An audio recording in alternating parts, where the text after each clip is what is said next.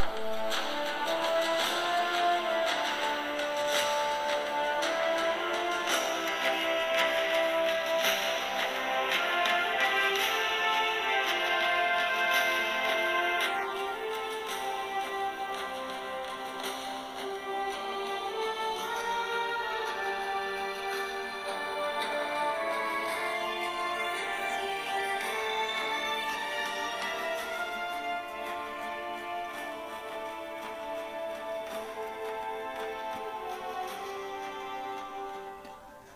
各位一言既出的朋友，今天是礼拜二啊，至少我这个录这一个节目的时候呢，还是星期二，可能您听到的节目的时候已经是过了半夜十二点了。呃，今天没有办法，为什么呢？因为正好今天有两场的亚冠资格赛啊。呃，如果我在今天的这个比赛之前就把这期节目呢完成上线的话呢，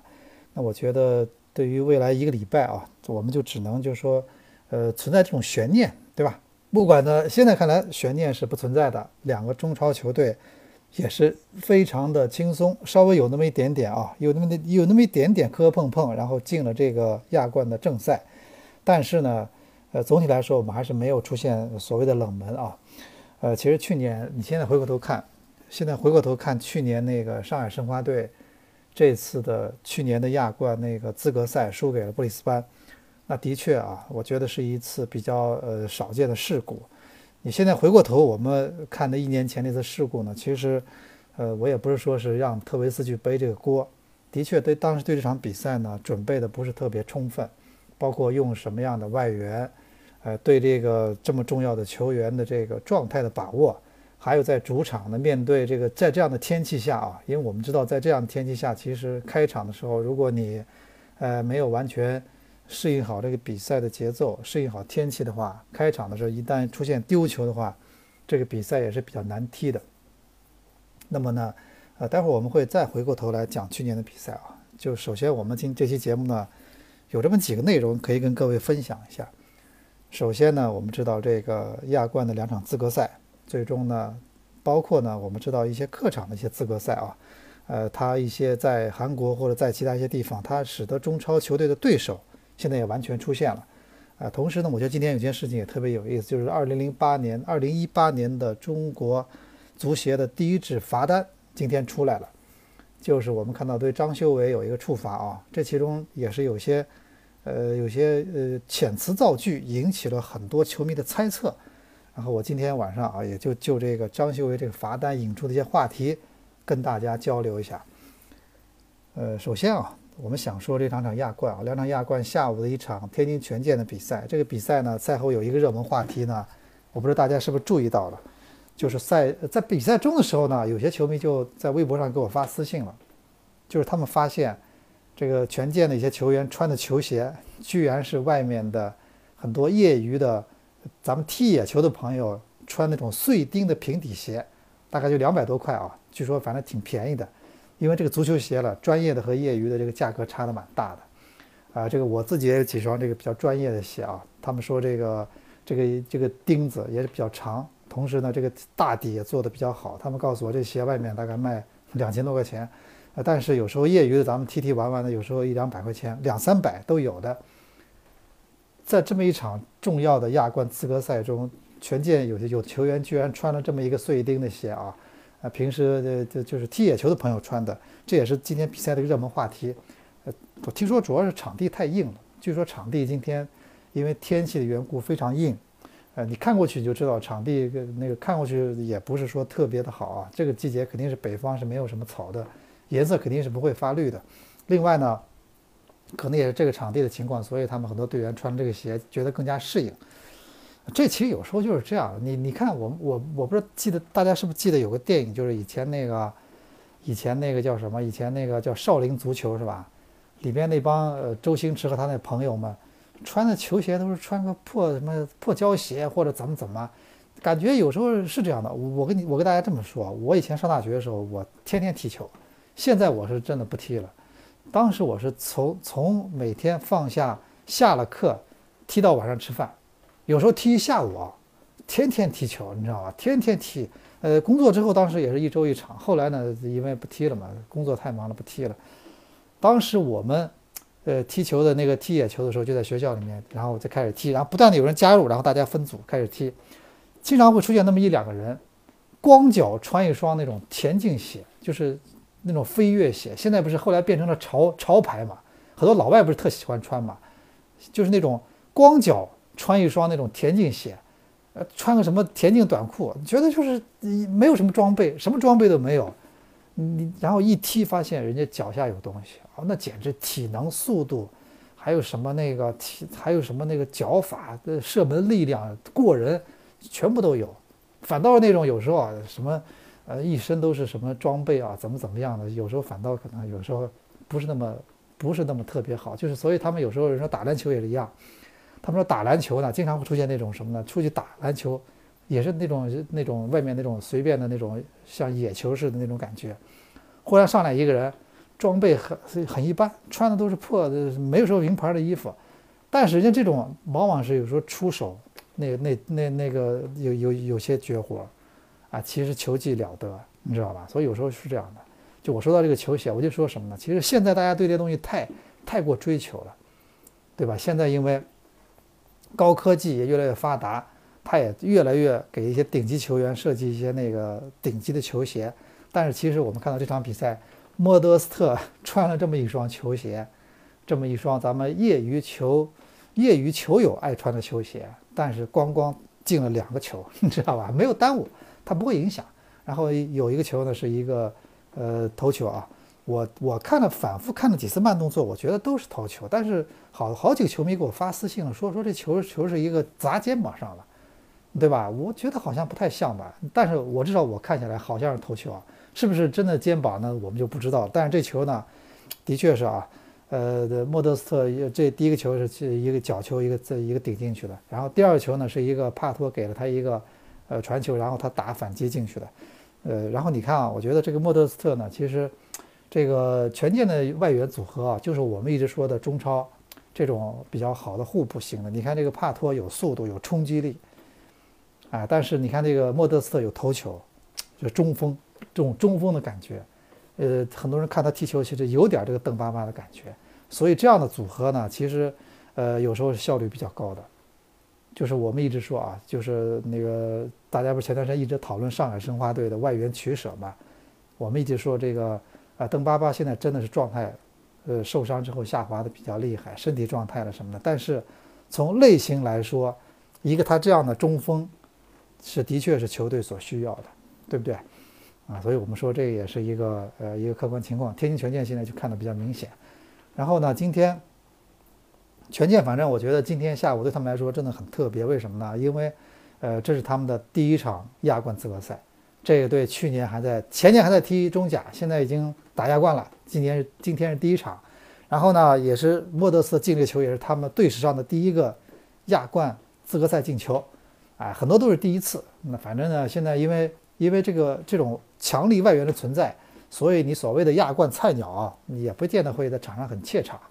呃，王永珀什么都是踢过亚冠的，对不对？场上面赵旭日什么的，我觉得这些都是踢过亚冠的球员，包括。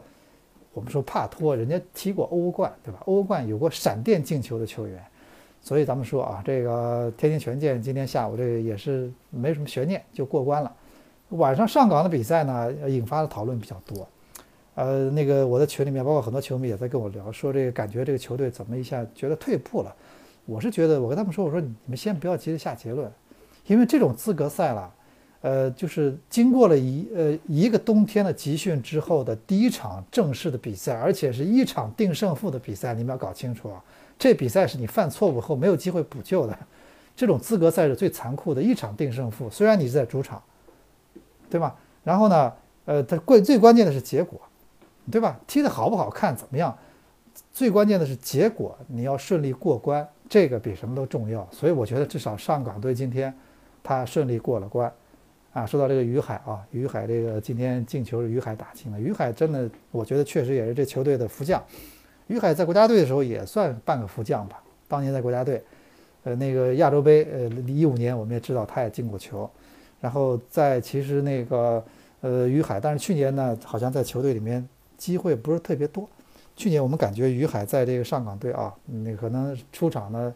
打主力的机会也不是特别多，位置也不是很固定。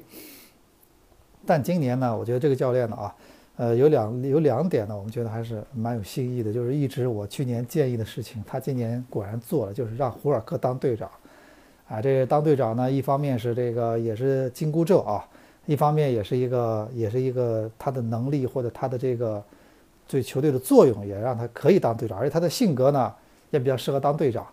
啊，同时呢，这个队长也是一个对他的一个约束啊，他可能做很多事情或者场上面很多事情就会更加想到我是队长。那么，但是呢，从战术层面来说呢，呃，其实我觉得啊，这个确实这个，呃，这个教练。需要去观察一下，在博阿斯的基础上，其实你说今天参加亚冠的两个球队，他们有一点是共同的，就是他们这两个队了，都是这个去年的教练呢，在球队里面比较得人心。就是去年这个无论是卡纳瓦罗还是博阿斯，在这个球队里边呢，他的业务能力啊，大家都是比较认可的。卡纳瓦罗把球队带到了亚冠的这个呃亚冠的这个行列里面啊，然后同时呢。呃，博阿斯呢，不管怎么说，去年带着球队历史上第一次战胜并且淘汰了广州恒大，啊，虽然呢也由于很多原因没拿到冠军，但是呢，毕竟他这个这一步啊是在他手下，在他手里，然后得以完成的啊，所以我觉得这个，呃，我们说这个后来者，就今年的这两个新的教练，他们肯定会面对一个问题，就是这种对比，就我们说的所谓的前任和现任啊，这种对比呢。他一定会对比，就是说他你是不是能比他更好，你是不是能超越他，啊，尤其在这么一个教练之后啊，这个我觉得当当他继当他的继任者是压力特别大的。就像我觉得恒大的时候，当时请了这个里皮的继任者，第一个呢卡纳瓦罗，后来就只能下课，后来换成了斯科拉里。那斯科拉里，即便你看，其实你看斯科拉里在恒大带队的时候，他还拿了一个亚冠的冠军。同时，联赛冠军一个都没丢，即便这样呢，球迷对他还是不满意，啊，对吧？还是不满意，所以就觉得那个可能是应该的啊。其实这个事情呢，也没那么简单，对吧？怎么没什么，没有哪个冠军是会轻而易举拿到的？这背后都有很多我们都不知道的付出，对吧？啊，所以我觉得这两个这继任者其实今年的压力都比较大，包括我们说上港这教练呢，就是说，呃，接下来联赛里或者亚冠里会什么样的表现？那不管怎么说，博阿斯去年上半年啊，带着球队在亚冠里面的表现还是蛮惊艳的，在主场呢打了很多大比分，同时呢在呃亚冠里面也是很很顺利的从小组出线，所以我们也看这个新的教练，呃能不能就是说在这种前任基础上啊，能不能得到球迷或者呃整个全队的一个认可，我们也会拭目以待。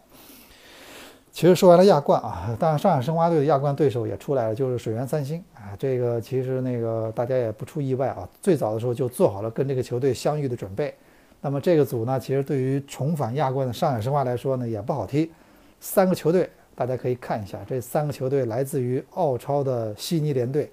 这个我澳澳大利亚的朋友告诉我说，这个悉尼联队在澳超历史上是蛮罕见的，就是说他去呃上个赛季和这个赛季在。联赛里的巨大优势是澳超这几年来比较罕见的，就领先第二名的分数是比较大的，所以这个队呢不好踢。然后我们看到鹿岛鹿角啊，这个整体也不差，这个球队。同时呢，现在今年今天出来的水原三星也是，呃，也属于老冤家啊。这个上次就遇到过了，这个日韩澳这三个世界杯的正赛参赛队的。这个国家的这个俱乐部队，这确实上海申花队小组也不好踢啊，就看球队怎么去面对了。呃，同时呢，我们看到这个广州恒大的对手差不多也出来了。当然，广州恒大这两天呢，上个礼拜有件事情呢，大家觉得挺那个挺讨论的激烈的啊，就是广州恒大呢，因为我正好在上期的我自己的那个墨汁平台的。老计划里，我提到一个事情，就是当时不是很多人说啊，是恒大是不是会挖瓜林？不是当时还说瓜林什么没报名了，什么恒大挖他。当时我就给大家分析了，我说，我说以我对恒大的了解了，他不会从上海申花去强挖这个瓜林。啊，对，首先你看啊，上海申花跟他关系也算也算不错吧？你毕竟，呃，去年亚冠来上海的时候，当时没有训练场地，申花还给他拿了个基地，给他训练了一次。对吧？大家其实也不是那种特别敌对的俱乐部。同时呢，我当时也说了，我说广州恒大从二零一零年进入中超到现在，他没有从别的球队、别的中超球队挖过一个外援，啊，没有挖过一个，对吧？我我上期还说到了，我说，所以我认为他也不会去挖强挖这个瓜林。结果我们刚说完这个之后，他终于有了历史上第一次，也是第一名从中超别的球队引进的外援。就是我们说的这个天津泰达的这个呃古德利啊，这个去年去年这个时候泰达当时呃完成了引援之后，我们都觉得特别好奇，就是这是中超历史上第一次一个球队引进了两名外援后腰，一个古德利，一个米克尔。这个当时我们都在想，这这个去教练到底在想什么？啊，这一年后我们就知道，那教练确实搞错了，对吧？然后这个古德利呢，这上个赛季其实出场率到后来真的很低。在泰达的保级的大战中啊，保级的那场关键战役里面，古德利基本都看不到，反倒米克尔最后反倒开始发挥作用。所以我觉得啊，我觉得这次更像是什么呢？他不是从泰达挖挖球员，他更像是一个泰达的一名弃将，就是一个泰达可能已经注定要放弃的外援呢，然后被恒大找了过去啊。呃，咱们就看看是不是能在恒大手中。今天有人有人我看网上猜测嘛，是不是？因为那个呃，他们说这个好像说那个卡纳瓦罗好像去年就已经，呃，看中了古德利，哎，他他可能我觉得卡纳瓦罗因为可能他属于那种什么，就是说，既然我需我我后腰一定需要外援，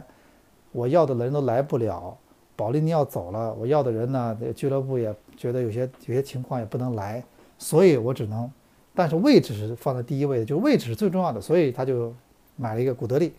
啊，因为他觉得这个位置啊是高于一切的，我挖来一个这样的位置的球员，所以就，呃，挖来了古德利，呃，也是历史上第一名从其他中超球队，呃，就是他第一次引进了前中超外援，这是他第一次啊。到底会踢得怎么样呢？我们不知道，因为咱们都知道，去年呢，广州恒大曾经从从韩国呢引进了一个外援代替这个当时受伤的金英权，就是金亨义，是吧？那个外援来了以后，基本上，基本上半个赛季吧，一个赛季没怎么没怎么出过场，就等于白买了一个人啊。然后，当然恒大最麻烦的球员呢，其实还不是这个，而是他的杰克逊马丁内斯，这个外援呢，花了这么多这么多资金啊。其实我后来其实了解到，刘永哲的下下课啊，他离开恒大的这个管理层，其实跟这个这杰克逊马丁内斯的呃这个引援失败有很大的关系。因为我们都知，我们我我给大家这么说一个道理，你就懂了。就是说，虽然这个球员他是转会来的，但是呢，他每年其实，在就是就像我们企业有时候的折旧费一样，就是我们说是车，你买了二十万，你开了一年就变成了十十几万，他在折，他不断的折旧。就是我买来这个球员，我买他花了四千万美金，比如说我我我花了四千万欧元，我跟他签了五年，其实也就是说，他每年就是他每过一年他就会。除非他状态特别往上升，他不断的年龄接近于黄金年龄，不断的升值。正常情况下，他每年是在在折旧的，你知道吧？就是说他，比如说这个球员四千万买的，现在两年没有踢的话，杰克逊马内斯，那么他等于是四千万里面有两千万其实已经消耗掉了，对不对？因为两年没有踢嘛，你你不可能再有巨大的升值空间了，你知道吧？所以我觉得这个杰克逊马内斯啊，真的确实是恒大的，也是他。舰队史上蛮罕见的一个这样的案例啊，当然我们就不提了，这是恒大自己会去处理的事情。另外呢，我今天想说一件事情，就是这个，呃，张修为的这个事情，我倒想多聊两句。今天看到这个处罚公告，第一反应，哎，这个好像有点变化，但是也也说不清什么变化。后来我特意把这个，我特意把去年的找出来，哦，他这个下面这个王小平的签字呢，他他好像那个颜色更深了。啊，因为咱们都知道，这个签字也不可能是王小平真的每次，他不可能每次写的签名都一样，我们都懂，他就是一个印章，啊，就是一个它的一个印章，然后啪一盖，然后今年呢，这个感觉这个印的颜色呢比较深一点啊，然后比去年是比去年更加深了。这个呢，咱们就是调侃啊，就说这个中国足协比较会过日子啊，这个坐拥几十亿的中超联赛，然后这个墨水咱们一年用一瓶。当然这是开玩笑的。我其实想说的什么，就是这里面的这个有一个话，给了很多人猜测，就是说，他说张秀维呢虚假使用了九四年的什么采访证，这不是不是采访证，不好意思，参赛证，那我就在想，这个很多人就想了啊，难道然后很多媒体，我觉得挺无知的，真的，我不哄你啊，我真的，因为这个事儿看到后，我立刻跟了好几个青训教练打电话聊天了，因为有些人说什么呢？说啊，这个，呃，中国足协写这个处罚的决定是因为什么呢？因为张秀维当时把年龄报大了，懂我意思吧？就是他不是以大打小，他是以小打大，他是十岁冒充十二岁的，他为了上学，很多人说是为了上学，然后报大了。这次罚他呢，不是因为罚他九个月停赛呢，是造假年龄的，不是因为他，呃，以大打小，是因为以小打大。然后很多媒体呢，也我觉得，说实话，你你去了解就知道了，就是也说是不是他真的是，呃，他故意把年龄改，呃，改就是改大了。我当时特意我看了以后，立刻给好几个带中国青训带了二十多年的教练，不是菜鸟啊，全部是带过国字号，带过很多的。中超豪门的这种青训队，带出很多甚至国家队队员的，他们告诉我，他们带队教练到现在二十年了，没有遇到过一个足球圈的小孩把年龄 从小改大的，你知道吧？就没有听过一个，就没有一个个例。因为为什么呢？因为没有人会这么做。第一呢，因为在这个年龄呢，只有以大打以大打小，你才会有优势，而且在这个年龄你差一岁。哪怕你差一岁，你的身体的优势差别特别大，你知道吗？就以小冒充大呢，就是没有这个动机。第二呢，你要上学的话，咱们都知道，一般上学呢要改的话，最多改个半年，改个半岁什么的。因为啊，你九月份开学，你改个什么几个月，但是改两年的不可能，没有这个可能性，你知道吗？啊，所以我就觉得这个呢，因为足球圈里面就没有过这样的，你凭什么会认为他就会这么做呢？我们后来唯一的理解是什么？可能是。中国足协觉得这事儿呢不能放大，因为放大了之后呢，它会影响很多中国 U 系列的国家队的很多参赛资格，你懂我意思了吧？啊，你甚至会有些连带的追加处罚，所以这事儿就比较麻烦了。我觉得啊，我们只能这么理解，但是我是觉得什么？大家多点调查研究，对吧？多点这种自己的这种思考。你想想看，你怎么可能有这种事情呢？我今天特意问了两个资深教练，他们告诉我说，至少他们没有遇到过，而且他们觉得不理解。到最后，他还跟我说这么，最后人家跟我这么说了啊。最后他们跟我这么说，他们说啊，对我们身边，他们告诉我们是有，啊，足球圈里面是有这个把自己年龄就是明明小的，然后呃，然后改大的。他说只在一种情况下会出现，什么情况下呢？就这种老甲 A 的比赛，你懂了吧？什么老年足球比赛，他规定呢，必须四十岁以上，必须六十岁以上。那么这个人呢，因为三十九岁、五十九岁，他为了能参加老甲 A 和老年的足球比赛，就说自己是明明是五十九岁，说自己六十二了；明明是三十九，说自己四十一了，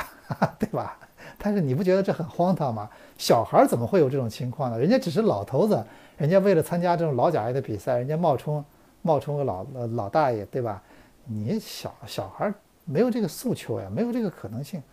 所以我觉得这件事情啊，我只能告诉大家，就是在中国足球呢，不是说过去有超龄的、有假的，现在就没有了。你看看现在 U 二三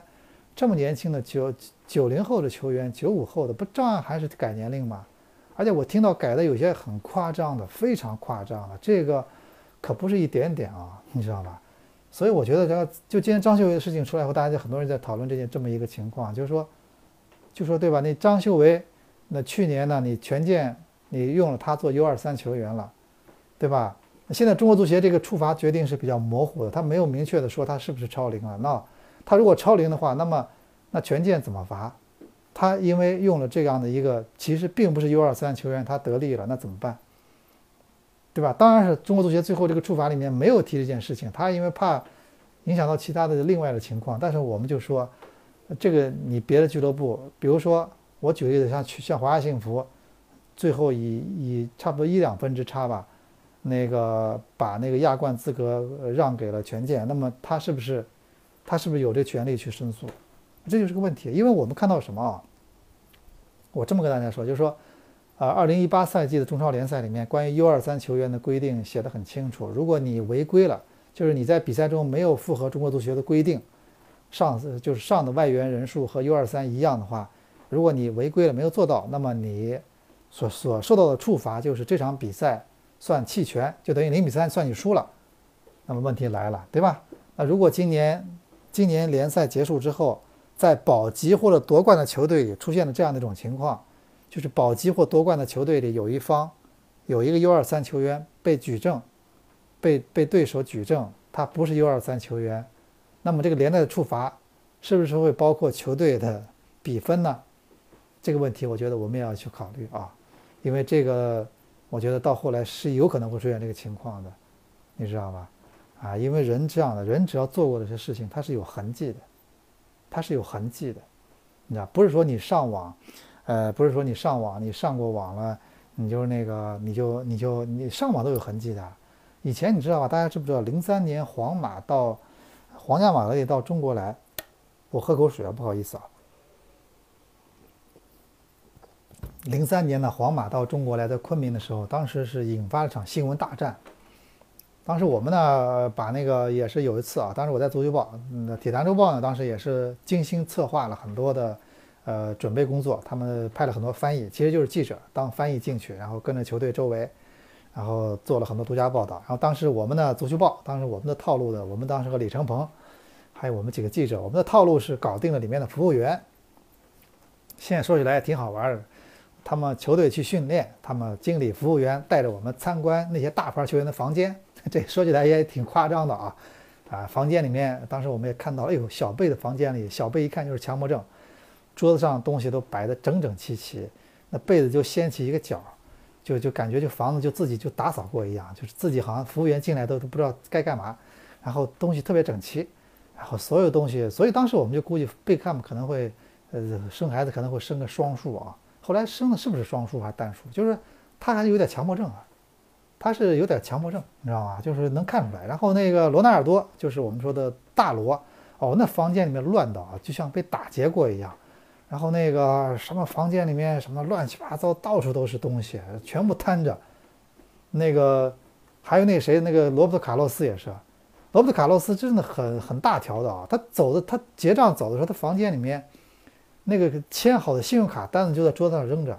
上面有他的签名的什么那些信用卡底单，咱们一般人不都撕撕掉嘛，撕掉嘛，扔掉，啊，就这么扔在那儿，也大大咧咧的，对吧？也好像也无所谓，哎，他们确实比较粗线条啊，啊，然后那个其实当时那酒店呢，给他们还下了很多心思，但是其实后来也也都挺浪费的，给他们当时那房间里面的那个浴巾啊，上面都绣着他们名字，你知道吗？我还不知道球员后来是不是带走了，应该也没带走，就是感觉很专属的感觉嘛。就是这刻了名字以后，就觉得这个东西比较专属了啊，啊，这个这我不知道这是不是人类最早发明纹身的这个原这个这个这个诉求啊？那说的这个说的有点这有点绕远了。其实我们想说的就是这个，呃，的确咱们这个啊，这足球是这样的，我们还是呃还是希望能按照规律啊，像像这个张学伟的事情也就告诉我们，我们还是要按照规律。呃，足球其实规律的。上礼拜咱们说了一个礼拜的越南足球的话题了。你看越南在足球在国内，在越南国内现在这么热，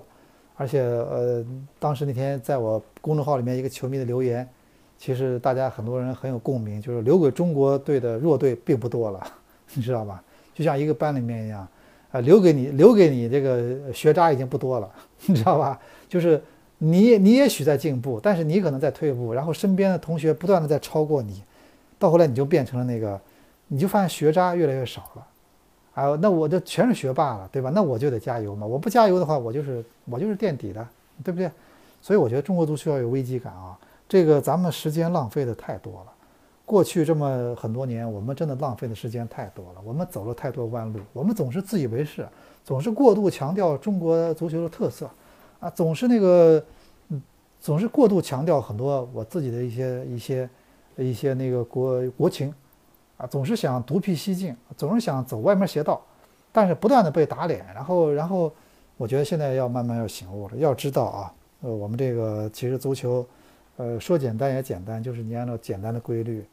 去让更多的孩子踢球，建立什么更多级别的这种青少年联赛，对吧？然后增加足球人口，好的教练，对吧？健康的一个呃一个职业联赛的体系。前两天我我不是上期节目也说到了吗？就是我我一个朋友给我发了个数据，我不知道他的数据是不是准确啊？他的数据是 U23 亚洲杯的决赛两个球队，乌兹别克和越南全队的身价加起来，不到中国的那个最近被爆炒的一个 U23 球员的一个人的身价，就这一个中国 U23 球员的身价等于这两个队球员的总和，而中国队小组都没有出现，就是他们不这两天在爆炒何超嘛，说何超现在身价被炒到两点五亿嘛，对吧？啊，然后这个再再说这个事儿嘛，我就说是这样的呀，你真的觉得很很合理吗？你说，呃，这你说真的觉得，这当然有人一句话就说啊，说只要有人买东西，那就说明它是合理的，存在就是合理的，但未必是。我真的觉得未必是。某种状态下，它的存在可能是一种非理智的存在，对不对？但是他事后很快就发现了，我这是泡沫。就像这两天大家都在说乐视，这股票还在跌停是吧？一直在跌停。今天我看了一个什么报表，报年报说乐视去年亏损一百多亿。都蛮恐怖的，你知道吧？我觉得这个，这个，我觉得好像在中国的 A 股市场上，这么一个去年一年前的年报盈利还还几十万是吧？还盈利还盈利的一个公司，一年后说去年巨亏了一百多亿，我没听错的话，我今天随便微博上看到一个新闻，我也吓一跳，好像出的就是乐视。我如果没看错的话，我觉得真的吓了一跳，它能到这种亏损地步啊？我觉得这个股票还没有退市，真的也也也是蛮蛮牛的啊。哎，所以我们讲这个任何事情还是要来按照规律去做啊，按照规律去做。然后呢，这两天吧，今天是礼拜二，这个再过两天，哎，就有一个活动啊。我这明天、后天主要精力在这个活动身上。我相信呢，经常呃关心足球的朋友，过两天一定会看到这个活动的一个盛况啊。到时候我们再继续跟大家交流。那么这期呢？呃，这期的一言既出，我们就结合今天的亚冠，就跟大家聊这么多。呃，咱们下期节目呢，再见，祝各位晚安。